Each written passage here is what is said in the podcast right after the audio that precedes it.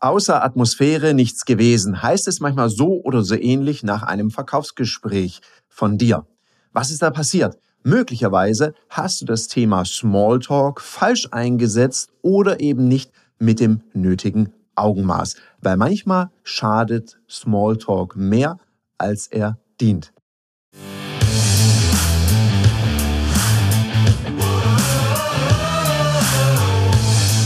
Herzlich willkommen bei dem Podcast Die Sales Couch Exzellenz im Vertrieb mit Tarek Abodela. In diesem Podcast teile ich mit dir meine Learnings aus den letzten 20 Jahren Unternehmertum und knapp 30 Jahren Vertrieb. Herzlich willkommen bei einer weiteren Folge von der Sales Couch. Und ja, genau, heute spreche ich mit dir über das Thema Smalltalk. Wann ist er denn nützlich und wann eben nicht? Und ich habe das in ganz vielen vertrieblichen Ausbildungen, die ich regelmäßig gebe und wenn ich mit den Menschen darüber spreche, was macht ihr denn am Anfang von so einem Verkaufsgespräch? Und dann kommt ganz häufig, ja, Smalltalk, weil ich will Atmosphäre aufbauen, ich möchte Vertrauen schaffen und das mag alles sein. Und gleichzeitig ist es eben so, dass Smalltalk eben manchmal genau das Gegenteil bewirkt. Weil Smalltalk, wenn die Leute sagen, naja, ich möchte Vertrauen aufbauen, ich mache das immer so und meine Gespräche gehen auch mindestens eineinhalb Stunden, dann lerne ich viel mehr über den Verkäufer und die Verkäuferin, die mir das gerade erzählt, als darüber, wie kundenorientiert jemand ist. Weil wenn jemand mir sagt, ich mache das immer so und ich brauche immer so eineinhalb Stunden, dann habe ich eine Sache erkannt. Dann liegt es weniger an der potenziellen Kundschaft, sondern vielmehr daran, dass dem Verkäufer, der Verkäuferin es total wichtig ist, Smalltalk zu machen und erstmal auf die Beziehungsebene zu gehen. Und bei manchen habe ich so das Gefühl, die drehen da so Kreise um das eigentliche Thema, nämlich Verkaufen. Und wollen dann, dass die Kundin, der Kunde gar nicht merkt, dass ihnen jetzt was verkauft wird. Und das halte ich so ein bisschen für Unfug. Weil mal ganz ehrlich, wenn du einen Termin mit einem potenziellen Kunden oder einer potenziellen Kundin ausmachst, dann ist ihnen doch eins klar. Du willst denen was verkaufen und ist doch auch gut so, sonst hätten die gar nicht Ja gesagt. Denen ist doch bewusst, dass sie kein Abo gebucht haben bei www.rentafriend.de und du ihr neuer Freund oder Freundin werden möchtest, sondern die wissen ganz klar, die wollen heute wissen, was möchtest du denen verkaufen und vor allem, was bringt ihnen das? Das ist denen völlig klar. Und darum musst du auch ganz häufig nicht um den heißen Brei reden und dann so einen vor allem schlecht gemachten Smalltalk machen, um das irgendwie zu verschleiern. Weil eine Sache ist ganz gewiss. Nicht jeder kann Smalltalk, nicht jeder mag Smalltalk. Und das Schlimmste, was passieren kann, ist, wenn jemand, der kein Smalltalk kann, auf jemanden trifft, der keinen mag und der, der ihn nicht kann, denkt, er muss es trotzdem machen, weil er es mal so gehört hat. Und dann macht er sowas Plattes wie, ich lob einfach mal was, was ich sehe. Und das, das endet manchmal echt so richtig cheesy und schmierig, weil die Leute dann irgendwie plötzlich über Fußball reden, wobei sie gar keine Ahnung von Fußball haben oder sich noch schlimmer gar nicht dafür interessieren. Und dann kommt eine Rückfrage von der Kundin dem Kunden und schon bist du entlarvt als Dampfplauderer. Und das magst du ja auch nicht und das fördert eins ganz sicher nicht, das Vertrauen von deinen Kunden oder Kundinnen und auch nicht die Sympathie und es schafft auch gar keine Atmosphäre oder doch, es schafft eine Atmosphäre, nämlich eine schlechte. Und das möchtest du nicht. Und ich zähle dir jetzt gerne auch mal ein paar Punkte auf, warum Smalltalk nicht immer angezeigt ist und warum du dich manchmal auch in deiner Schlagzahl, deiner Frequenz und in deinem vertrieblichen Erfolg durch Smalltalk bremst. Zum einen, erster Punkt, Time is Money. Deine Kunden haben doch nicht unendlich Zeit für dich. Also respektiere doch die Zeit von deinen Kundinnen und Kunden und respektiere auch deine eigene Zeit. Weil wenn du immer so ewig brauchst durch den Smalltalk oder wichtige vertriebsrelevante Zeit mit dem Smalltalk verschwendest und der Kunde dann irgendwann mal auf die Uhr guckt und sagt, oh Mensch, jetzt habe ich nur noch zehn Minuten und du dann durch den Rest von deinem Verkaufsgespräch hecheln musst, dann ist es sicherlich nicht im Sinne der Sache, weil du hast die Zeit deines Kunden verschwendet und deine eigene auch. Ich persönlich, ich begrenze Erstgespräche auf 15 Minuten mal eine halbe Stunde wenn ich weiß, es wird ein bisschen ausführlicher, dann vielleicht auch mal eine Stunde. Mehr versuche ich unbedingt zu vermeiden.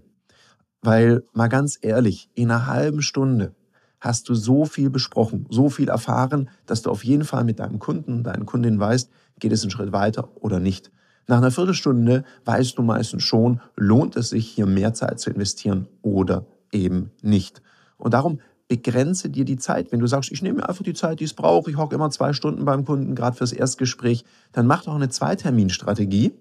In dem ersten Termin geht es erstmal um die Bedarfsermittlung, zu sehen, wo steht jemand, den Chemiecheck, wollen wir miteinander gehen, ja, nein.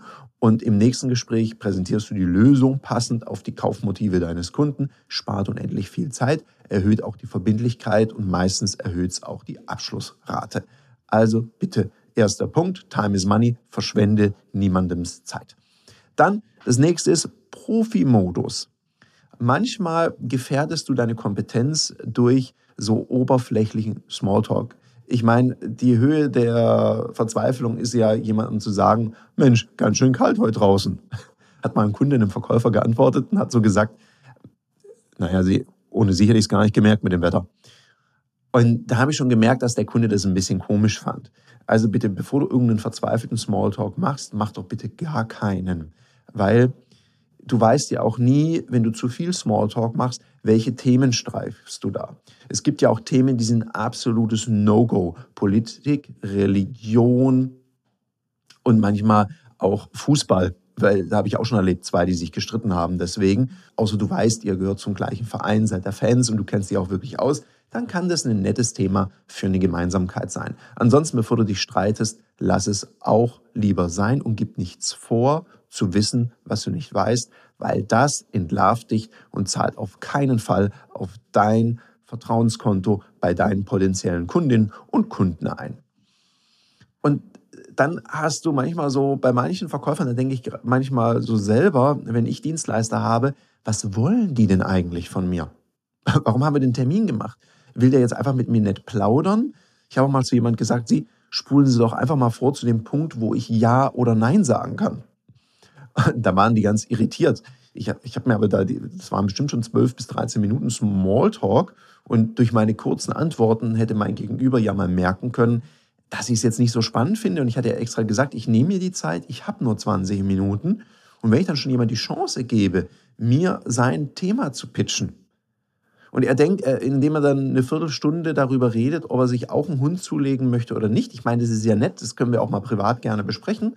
Da ich ja selber Hundebesitzer bin, habe ich gedacht, so, was wollen Sie denn jetzt von mir? Wollen Sie ein paar Tipps zum Thema, wie wählt man sich den richtigen Hund aus oder wollen Sie mir was verkaufen? Also ich war mir gar nicht mehr so sicher über dessen Priorität und habe mich gefragt, was ist denn dein Ziel? Also ich konnte den gar nicht mehr so ernst nehmen, mein Gegenüber. Also hier auch darauf achten, das könnte ein bisschen merkwürdig rüberkommen. Und dann ein weiterer Punkt. Vielleicht hast du schon mal davon gehört, es gibt eher introvertierte und eher extravertierte Charaktere. Wenn jemand eher introvertiert ist, dann ist er vielleicht auch vorsichtiger darin oder dahingehend, sich gegenüber anderen Menschen zu öffnen. Und wenn du dann Smalltalk machst und ganz viele private Themen in diesen Geschäftstermin reindrückst, dann fühlt sich dein Gegenüber möglicherweise unwohl und wird sich ein bisschen verschließen oder noch skeptischer werden. Ganz im Gegensatz zu stark extravertierten Personen, wenn du da nicht aufpasst mit deinem Smalltalk, dann machst du nur eins, Smalltalk in deinem Termin. Da kommst du gar nicht mehr auf den Punkt. Also überleg dir hier gut, mit wem machst du was. By the way, wenn du besser lernen möchtest, sowas zu erkennen, dann empfehle ich dir auf www.ludoki.com slash Termine zu gehen. Buch dir doch einen Termin für eines unserer öffentlichen Verkaufstrainings für 49 Euro. Bist du da schon dabei? kriegst du dreieinhalb Stunden Training. Buch dir am besten so ein Erstbesucherticket. Da haben wir auch immer das Thema Kundentypologien mit drin. Und dann kannst du besser das Thema introvertiert, extravertiert einschätzen und wie du damit besser umgehst. Kleiner Tipp, für beide brauchst du nicht unbedingt Smalltalk, weil du kannst natürlich ohne Smalltalk sehr viel effizienter werden und gleichzeitig auch eine Technik anwenden, wie du trotzdem Vertrauen aufbaust, weil dein Gegenüber merkt, du hast ihn in den Mittelpunkt gestellt. Weil im Gegensatz super schnell sehr oberflächlich zu wirken, wenn du nicht die Themen triffst, die dein Gegenüber interessieren, kannst du ja Folgendes machen. Du hast ja, wenn du den Termin vereinbarst oder jemand für dich selber den Termin vereinbart hat, dann hoffe ich sehr für dich, dass du deinen Termin immer qualifizierst. Und dann kannst du ja diese Informationen, die du da hast, einsetzen. Das könnte wie folgt klingen, wenn du dein Gegenüber siehst, in einem Videocall oder gegenüber sitzt, dann kannst du sowas sagen wie, Sie, Herr Meier, das ist ja toll, dass es heute geklappt hat. Wir haben vor zwei Wochen miteinander telefoniert. Da haben wir diesen Termin vereinbart. Am Telefon hatten sie mir bereits oder am Telefon hatten sie meiner Kollegin, meinem Kollegen bereits gesagt, dass A, B, C, D für sie wichtig ist. Heute im Termin geht es ja darum, dass wir gemeinsam prüfen, inwiefern unsere Lösungen für Sie relevant sein können. Jetzt, bevor ich loslege, ist Ihnen noch irgendwas in den Sinn gekommen, was für unser heutiges Gespräch relevant ist. Ah, Sie wollen sich überraschen lassen. Wunderbar. Dann würde ich Ihnen jetzt noch ein paar Fragen stellen, um die Prioritäten des heutigen Gesprächs festzulegen und Ihnen dann nur die Dinge zeigen, die für Sie sinnig und stimmig sind. Okay, wenn wir so loslegen. So oder so ähnlich kannst du dann einen Gesprächseinstieg machen. Der, da investierst du 45 Sekunden Zeit und er zahlt viel mehr auf Vertrauen ein als das Thema Smalltalk. Smalltalk zahlt viel mehr auf das Thema Sympathie ein. Weil mit so einem Einstieg stellst du deinen Kunden, deine Kundin im Mittelpunkt, zeigst, dass du wahnsinnig gut vorbereitet bist. Dein Gegenüber denkt, wow, der erinnert sich noch an ein Gespräch oder der weiß, worüber ich mit der Kollegin, dem Kollegen gesprochen habe. Das zeigt, du bist gut vorbereitet und deine Firma arbeitet Hand in Hand. Und das zahlt mehr auf Vertrauen ein, als wenn ich einfach nur einen lockeren Smalltalk mache, weil du stellst ja dein Gegenüber in den Mittelpunkt. Weil ich kenne wahnsinnig viele Leute, die mir sehr sympathisch sind, die mag ich auch.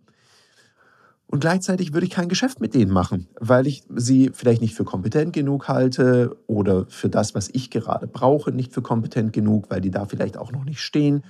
Und darum verwechsle nie Sympathie mit Kompetenz oder mit Vertrauen. Und wenn du jetzt für dich sagst, ja, ich möchte mal mehr über meinen Vertrieb und über meine Vertriebsprozesse sprechen, haben wir dir eine spannende Möglichkeit geschaffen. Dann geh doch mal auf die Website sales-couch.de slash Termin mit Tarek, alles in einem geschrieben. Und dann vereinbarst du mit mir einen Gesprächstermin und wir beide quatschen mal, was wir für dich tun können oder wer was für dich tun kann. Und dann sehen wir uns weiter. In dem Sinne, ich bin raus. Ich wünsche dir noch einen umsatzstarken Tag und viel Erfolg mit wesentlich effizienteren und effektiveren Gesprächseinstiegen. Das war eine Folge von Die Sales Couch.